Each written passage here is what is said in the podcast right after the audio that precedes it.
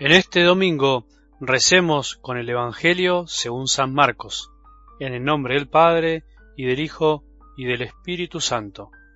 Juan dijo a Jesús, Maestro, hemos visto a uno que expulsaba demonios en tu nombre, y tratamos de impedírselo porque no es de los nuestros.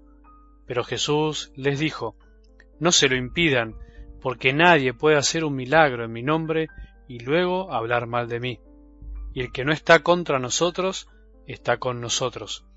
Les aseguro que no quedará sin recompensa el que les dé de beber un vaso de agua por el hecho de que ustedes pertenecen a Cristo.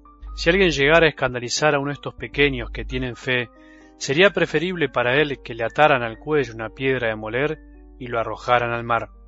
Si tu mano es para ti ocasión de pecado, córtala, porque más te vale entrar en la vida manco que ir con tus dos manos al infierno al fuego inextinguible. Y si tu pie es para ti ocasión de pecado, córtalo, porque más te vale entrar lisiado en la vida que ser arrojado con tus dos pies en el infierno. Y si tu ojo es para ti ocasión de pecado, arráncalo, porque más te vale entrar con un solo ojo en el reino de Dios que ser arrojado con tus dos ojos al infierno, donde el gusano no muere y el fuego no se apaga.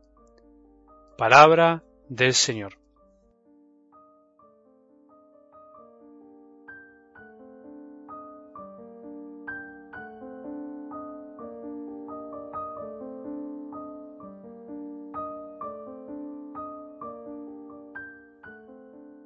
El domingo pasado a los discípulos y a nosotros también les costaba mucho comprender que para ser el primero hay que hacerse el servidor de todos, hay que hacerse pequeño, digamos. Por eso Jesús tomaba a un niño y nos enseñaba esta verdad. Hoy el discípulo Juan nos representa también a todos los que pensamos que a Jesús podemos guardarlo, por decir así, guardarlo con exclusividad como si fuera únicamente para nosotros. Juan nos representa a todos, porque muchos de nosotros a veces vivimos esta dificultad, nos cuesta comprender esto que hoy nos enseña Jesús. Todos podemos caer en esta necesidad de exclusividad. Dice Juan, tratamos de impedírselo porque no es de los nuestros. Ese gran peligro de convertir nuestra fe, nuestra relación con Él, podríamos decir también nuestra religión, la Iglesia, en un club de fútbol, en un grupito cerrado, una especie de empresa donde los que estamos dentro tenemos como un lugar de privilegio, estamos felices de que estamos cerca, y para que entren otros tienen que cumplir una serie de requisitos o tienen que pasar por el filtro de nuestros caprichos. ¿Cuántas veces damos esa sensación hacia afuera desde la iglesia? Es cansador de escuchar y ver muchas actitudes que tenemos dentro de la iglesia cuando se acerca a alguien que aparentemente no está cerca porque no lo vemos y a veces lo primero que le preguntamos o le preguntan a algunos es pero usted está casado por iglesia, usted tiene los sacramentos, usted hizo esto, hizo lo otro, como si los sacramentos fueran un plan de vacunación que hay que cumplir para poder ingresar. O sea, tienen que traer este papel, este requisito y ponemos una serie de normas que no tienen que ser en realidad lo primero. No podemos poner primero requisitos a alguien que se acerca por primera vez o de hace mucho tiempo a la iglesia. Para conocer a Jesús, en principio no hay requisitos. Él no puso ninguno.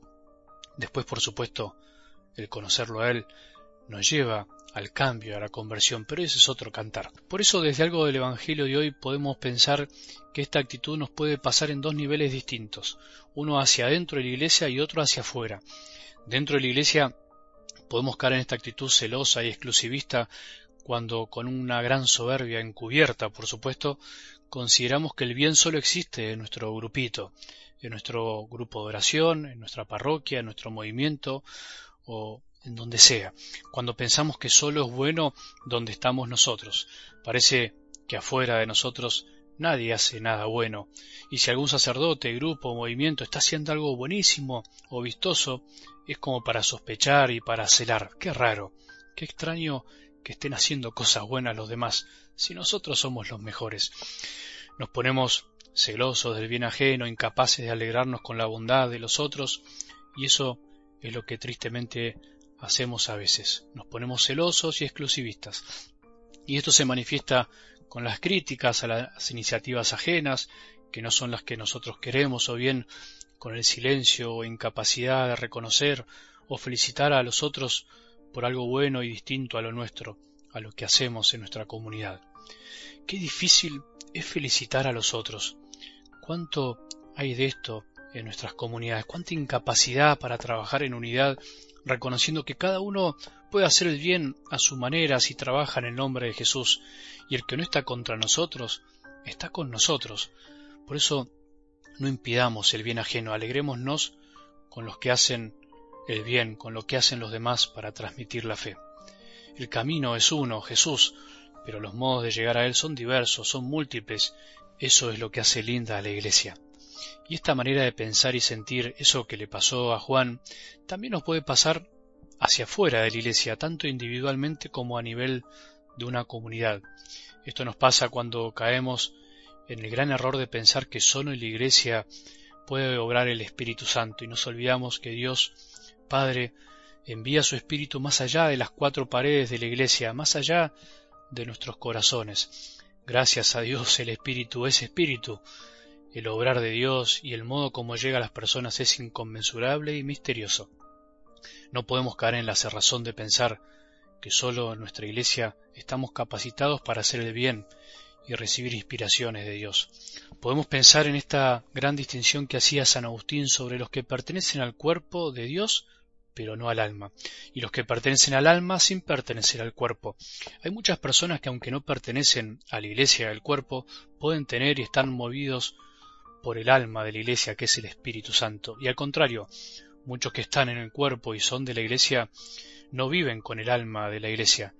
Por eso no vemos el Espíritu Santo en nuestros criterios, en nuestra pobre mirada de la realidad. Jesús hoy es muy claro no se lo impidan, porque nadie puede hacer un milagro en mi nombre y luego hablar mal de mí. No impidamos que otros hagan el bien en su nombre, incluso aprendamos de tanta gente que hace el bien en el nombre de Dios y puede hacerlo incluso mejor que los que estamos cerca, que los que estamos en el cuerpo. Que tengamos un buen domingo y que la bendición de Dios, que es Padre misericordioso, Hijo y Espíritu Santo, descienda sobre nuestros corazones y permanezca para siempre.